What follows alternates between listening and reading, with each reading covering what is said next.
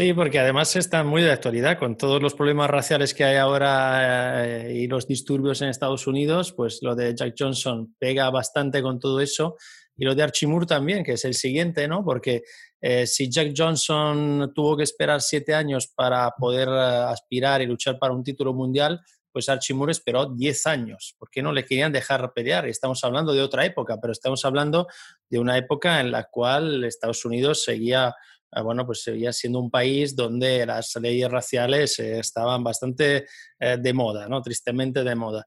Eh, estamos hablando, pues, de un peleador como Archie Moore que peleó entre los semipesados, que es donde dio lo mejor de sí, y los pesados. Luego veremos que cuando sube a los pesados pierde, prácticamente pierde casi siempre, pero es que pelea contra los mejores. ¿eh? Y pelea mucho, porque el récord es espectacular por un boxeador de mediados de los 50, primeros de los 60, es decir, de un boxeador ya de la, digamos, del, eh, del boxeo ya más contemporáneo, contemporáneo casi. 186 peleas ganadas, 186 es muchísimo, de las cuales 132 las gana por KO y por eso eh, la revista de Ring pues, lo pone en el número 4 como uno de los mejores pegadores de la historia del boxeo de todos los tiempos, porque ganar 130 veces por KO de 186 ganados es una barbaridad. 23 veces perdió y 10 eh, veces eh, fueron ah, combates considerados como nulos. ¿no? Archie Moore nació en el año 1916 en el estado de Mississippi aunque, eh, bueno, según su madre había nacido en el año 1913. Son cosas raras, pero efectivamente, pues sobre mm, la vida de Archie Moore de pequeñito se sabe muy poco. Eh, según eh, se dice, nació en el 16, pero su madre se, está, en decir que había nacido tres años antes. Además, los padres que vivían en absoluta indigencia se separaron muy jóvenes y Archie Moore, de hecho, se fue a vivir eh, con, eh, con los tíos, eh, con los Moore, porque en realidad Archie Moore no se llamaba Archie Moore desde su día de nacimiento, sino que se llamaba Archibald Lee Wright. Es, los apellidos, el apellido de, de, de, sus padres y sin embargo, pues una vez que prácticamente sus padres pasaron olímpicamente de él, pues eh, él decidió adoptar el, el, apellido de los tíos de los Moore. Y a partir de ahí, pues empieza un poco, digamos, eh, la, el mito de Archie Moore, porque fue un, un boxeador realmente mítico. Eh, a pesar de haber pedido unos cuantos combates, eh, pero eh, fue un, boxeador que peleó muchísimo. Había, estado, había tenido problemas con la justicia, mm, como muchas veces ocurría, como hemos visto que muchas veces ha ocurrido con algunos boxeadores. de hecho, en el año 1934 salió de reformatorio y justo acto seguido empezó a dedicarse al boxeo. Y a partir del año 1935 le empieza a gustar el boxeo, se mete en un gimnasio, empieza a entrenar, empieza a pelear como amateur, pero eh, tan solo tres años después empieza con peleas profesionales que seguirían hasta el año 1963, es decir, hasta cuando eh, Archie Moore cumpliría los 46 años. Es decir, un veterano, no quizá tan veterano como los dos anteriores que hemos analizado, pero bueno, pues ya una, que un operador siga, un boxeador siga hasta los 46 años no está nada mal. Eh, empezó en el año 38, pero dos años después se retiró. Se retiró porque tenía un problema de úlcera estomacal. Eh, se retiró muy poco porque quería volver y en cuanto se empezó a sentir mejor, es decir, prácticamente un año después, decidió volver al, ring y, y estuvo peleando de manera ininterrumpida pues, eh, hasta los primeros años 60. Perdió, perdió unas cuantas eh, eh, veces, perdió contra los grandes, contra Edzard Charles tres veces, y como decía al principio, tuvo que esperar hasta 10 años antes de poder ganar, bueno, de poder ganar, de poder enfrentarse al campeón del mundo y ganar el, el, título de campeón del mundo. Lo hizo en el año 1952 contra el en aquel entonces campeón de los pesados, Joy Maxim, eh, y lo hizo bien, porque luego le volvió a ganar eh, pues, eh, dos veces más. Joy Maxim, ¿quién era? Joy Maxim en realidad no era su verdadero nombre, se llamaba Giuseppe Antonio Berardinelli, claramente un italoamericano, y Maxim derivaba del nombre de la primera ametralladora automática de la historia, que había sido inventada en el año 1884 por un tal Hiram Stevens Maxim, y debido a su velocidad, era un tío que pegaba muy duro, pero además pegaba de una manera rapidísima, a pesar de ser un semipesado, pues por eso él había adoptado pues como apodo, digamos, el, nombre Maxim, ¿no? el apellido, digamos, Joy Maxim. Era muy bueno, eh, este Joy Maxim, porque además fue el único boxeador en grado de ganarle por KO a Sugar Ray Robinson, nada más que a Sugar Ray Robinson, que había perdido muy pocas peleas y había perdido una sola pelea por KO, pues justo formado de, este Stevens Maxim. Eh, Archie Moore le ganó, le ganó una vez en el 52, se proclama campeón eh, del mundo y luego eh, defiende en varias ocasiones, durante prácticamente eh, una, decena de años, ese título del mundo de los, de los semipesados, dos veces más contra Archie Moore. De 2 al 63, que es cuando se retira, pues tiene un poco el gusanillo de decir, bueno, vale, los semipesados me gustan, pero los mejores de mi época no están aquí, los mejores de mi época están entre los pesados. Entonces empezó a mirar hacia arriba. Y no solo que miró hacia arriba, sino que empezó a pelear con estos grandes. ¿Y quiénes eran estos grandes? Pues estoy, viendo aquí, estoy viendo aquí, Mateo, que perdió con gente, pero claro, es que las perdió con los mejores. Es que de hecho es claro, Por eso, vamos, ahora te digo, en el 55, contra quien pelea, que es nada más y nada menos que Rocky Marciano, que no había perdido con nadie y no iba a perder con él. Y de hecho no perdió no perdió nunca, claro. No perdió nunca, porque además fue la última pelea de, Rocky Marciano. Fue la última pelea. Y ojo, porque la pelea no empieza bien para Rocky Marciano, porque en el asalto 1 2 es derribado por, uh, por Archimur. Eh, sin embargo, bueno, Rocky Marciano se levanta, además por las imágenes se pueden ver claramente se levanta no muy afectado por, ese hecho mm, casi milagroso, porque en toda su carrera solo la habían derribado dos veces. Esa era la segunda vez y además en su último combate, en su última pelea. Sigue la pelea hasta el asalto número 9.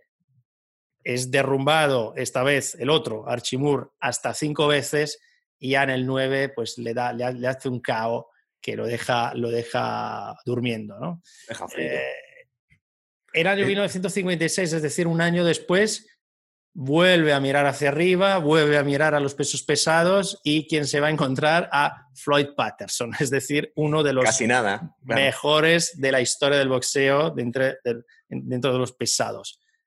pierde, esta vez otra vez por KO un poco antes, esta vez porque es, eh, pierde en el quinto asalto y se llega así hasta una pelea que podía haber sido mítica para él, y tampoco lo fue.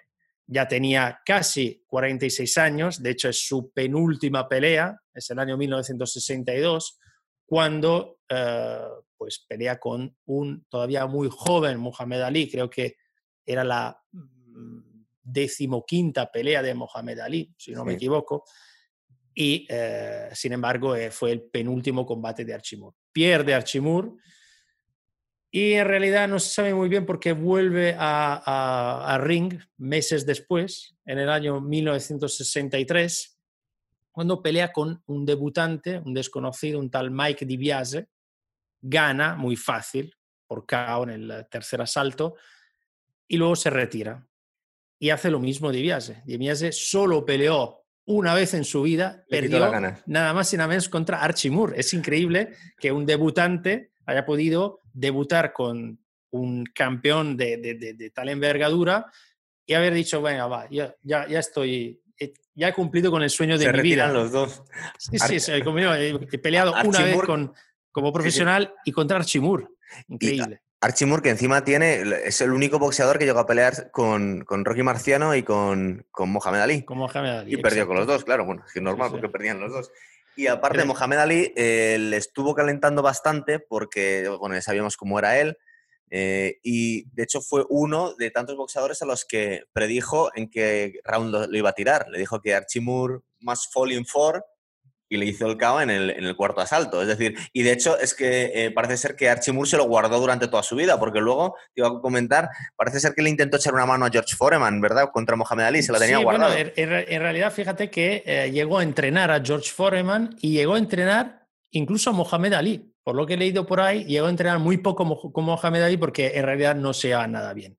Eh, intentó un poco, eh, una vez que ya se, se, jubiló, a partir del 63, eh, pero lo dejó casi enseguida. Sin embargo, con Foreman fue una colaboración un pelín más, más, larga, igual un poco movido también por, por ese odio Claro. hacia, bueno, quizá no odio, pero... Estoy recordando, estoy recordando la anécdota, es decir, no solo de alguna forma le había medio retirado Mohamed Ali, sino que cuando fue a entrenar con él no le hacía ni caso.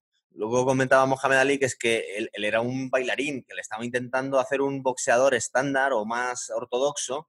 Archimur, le estaba intentando pegar el estilo de Archimur a Mohamed Ali. Mohamed Ali ya sabía quién quería ser y no se llevó nada bien. Pero claro, nos podemos imaginar la combinación de las dos cosas, de que te has retirado y lo encima le has tenido como, como alumno, entre comillas, o como entrenado y no te ha hecho ni caso, pues le debía tener unas ganas horrorosas. Y por eso se puede entrenar a George Foreman, claro. Sí, ¿no? Además, Archimur, por el estilo que tenía, se parecía más a Rocky Marciano que a Mohamed Ali, mucho más. Además, por la complexión que tenía, no era excesivamente alto, era de estos musculosos, que tenía una movilidad tampoco eh, increíble y su manera de pelear, pues era un gran peleador porque era duro, era duro y no quedaba fácil pero el estilo no era un estilo, pues eso, que no, no, pegaba nada como Mohamed Ali. Mohamed Ali era, vamos, uno de los mejores de la historia del boxeo y uno de los mejores mm, siendo peso pesado porque se movía pues con una rapidez espectacular. Archimur era todo lo contrario, eso sí, tenía una, una, una potencia que arrancaba cabezas. Y bueno, pues este, este gran campeón pues eh, se retira, ya he dicho, en el 63 y se morirá con 81 años, eh, casi en el año 2000, en el año 1998. O sea que... De hecho, yo he encontrado entrevistas muy interesantes que las podéis ver en YouTube y las veis a color y un hombre que estaba bastante, con la cabeza bastante bien, pues como os ha comentado Mateo, hasta los 80 años que se murió. O sea que, y de hecho, con, pues conoció y estuvo tratando con muchos campeones que vinieron después. Es decir, que, llegó bastante bien, aún habiéndose retirado bastante tarde. ¿Te parece que pasemos el otro, El otro sigue, que Bernard Hopkins está además eh, bastante activo incluso en las redes sociales todavía hoy. O sea que tiene su Instagram. no, tiene... no se acaba de retirar nunca. Bernard Hopkins, que tiene un 55-8-2, es decir, 55 ganadas, 8 perdidas, 2 empates con 32 caos, no está mal. Le cambió de apodo dos veces. Primero era el ejecutor, de Executioner, y luego le empezaron a llamar en Alien, el alienígena. Yo no sé si los elegía él, dependiendo del estado de ánimo, se los pusieron. Se supone que los apodos te los tienen que poner, no te los tienes que poner tú. Pero bueno, mm, nació en el 65 en Filadelfia y está considerado como uno de los mejores pesos medios de la historia y también semipesados de todos los tiempos. Es curioso cómo puede ser de los mejores en dos categorías. Eh, tuvo una vida bastante dura, como podéis imaginar, de todos los que estamos hablando, pues eh, Bernard Hopkins también. Con 13 años ya vivía de robar en las calles y había sido apuñalado tres veces. Imaginaros la, la trayectoria que llevaba el chaval. Y a los 17 años le condenaron a 18 años de prisión por distintos delitos. No era uno grave, sino que tenía una lista de tantos delitos que le habían condenado a 18 años. No estuvo tantos años, tantos años en la cárcel, pero la verdad es que la experiencia en la cárcel fue bastante horrorosa para él. Primero porque vio a gente, como él comenta en algunas entrevistas, él vio matar a gente por cigarrillos, simplemente, y luego además tuvo que compartir no celda, pero sí módulo con el asesino de su hermano. Es curioso, cuando él estaba en la cárcel, eh, se enteró que habían asesinado a su hermano y parece ser que en la región de Estados Unidos donde él vivía, bueno, en Filadelfia, em, no había más cárceles, con lo cual se enteró que habían detenido, habían juzgado y habían condenado al asesino de su hermano y le habían mandado a esa cárcel. Y de alguna forma él estaba él comenta en las entrevistas que estaba bastante nervioso porque si se cruzaba con él, si descubría quién era y se cruzaba con él, de alguna forma iba a tener que tirar su vida por la borda porque iba a tener que matarle o intentar matarle. O, es decir, tenía que intentar matarle porque simplemente no solo por, la, por su honor en las calles y por, por, el odio que tenía hacia esa persona que había matado a su hermano, sino porque en la cárcel en aquel momento no podía sobrevivir si toda la gente sabía que estaba conviviendo con el, con el asesino de su hermano y no iba a hacer nada. Entonces, de alguna forma... El asesino de su hermano no sé si lo sabía que estaba también, eh, porque saber que, que, estás compartiendo módulo con, eh, con Hopkins no, no, le dejaría dormir tranquilo, yo creo. Fíjate. El caso es que al final, cuando salió de la cárcel, fue una experiencia tan traumática, nos podemos imaginar, para Bernard Hopkins que prometió que jamás iba a volver a la cárcel, que haría todo lo posible por no volver. Y empezó a boxear, empezó a boxear, tuvo una carrera amateur que terminó con un 95,4, que no está mal, la verdad, y en cuanto saltó a lo profesional se, proclamó campeón de los pesos medios. Eh, os vamos a contar un poquito por encima porque son muchísimas peleas las que tuvo Bernard Hopkins, porque se retiró con 51 años, bueno, le retiraron con 51 años y además algunas míticas, ¿no? Con lo Félix Trinidad, Oscar de la Hoya. Oscar de la Hoya en el 2004, que le hizo un KO horroroso con un golpe en el KO en el noveno. Bueno, lo podéis ver. O sea, es, alucinante el KO que le hacía Oscar de la Hoya, que no, era un cualquiera.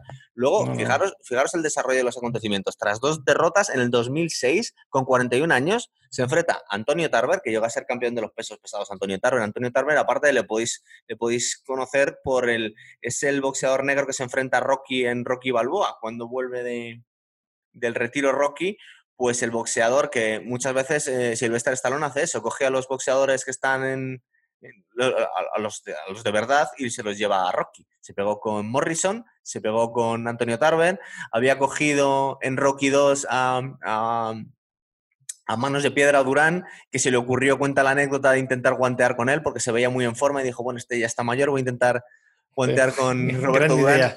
Y parece ser que el primer golpe que le pegó le quitó las ganas a Silvestre Stallone de volver a hacer el tonto como cualquier boxeador. Nunca más. Mejor.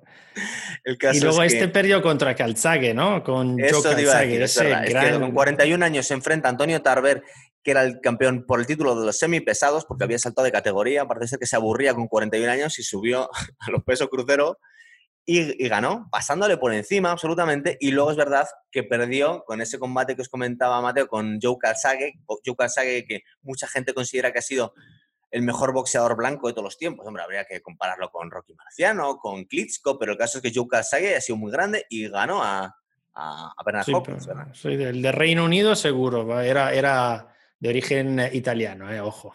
Eso es. El caso es que ganó después el título de, los semipesados con 46 años. Había justo consiguió batir el récord de, George Foreman, aunque en los semipesados no es lo mismo. George Foreman sigue teniendo el récord del campeón de los pesos pesados. Eso que lo recuerde Mike Tyson. Yo creo que lo recuerda bastante, lo tiene bastante presente.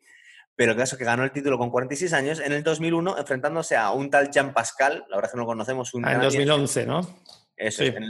Jean Pascal no es malo. Además. Eh, eh, peleó dos veces con él, me parece. pero es curioso, como en el combate podemos ver como para vacilarle al jovencito, en el descanso entre rounds, se pone en medio del ring y se pone a hacer fondos. Dice, no me hace falta descansar, me pongo a hacer fondos aquí porque te voy a pegar en el siguiente. para desmoralizar un poquito más al chaval.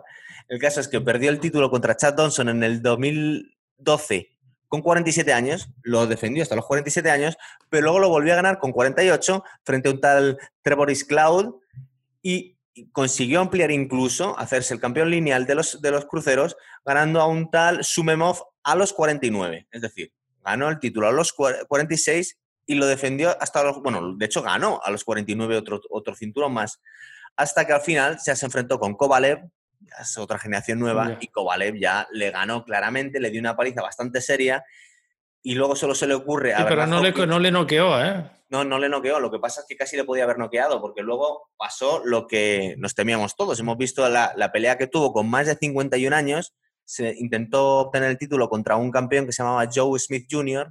Sí, y todos sí que noqueó. Como terminó, no solo le noqueó, sino que le lanzó fuera del ring.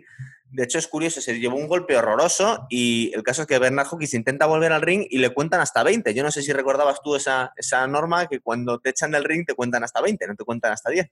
Ah, pues pero no, no, creo que pase muy a menudo de que te echen del ring. Aparte que te manden volando fuera a la, a la, segunda fila y que tengas ganas de volver en 20 segundos. El caso es que tardó más de 20 segundos en volver y le quitaron, bueno, el caso es que perdió Bernard Hawkins, que todavía es verdad que estuvo hasta los 51 años compitiendo, la verdad que bastante bien, aunque se le veía que había perdido facultades. Es un hombre que con 46 años, 47 años estaba hecho un chaval, estaba ganando a gente muchísimo más joven que él y ganándoles con facilidad, pero claro, eh, papá tiempo, como llaman en Estados Unidos, father time, es, implacable y ya con 51 años ya, ya era incapaz de ganar pero no solo era incapaz, sino que esa, esa paliza que se llevó se podía haber quedado en, la pelea que perdió con Kovalev y no volver a, que le manden fuera del ring, porque veis, el golpe y la verdad es que aterrizar de cabeza volando en el ring, pues después de que te estén pegando en el ring, es algo que no se lo recomendamos a nadie. Y suponemos que ya no querrá volver.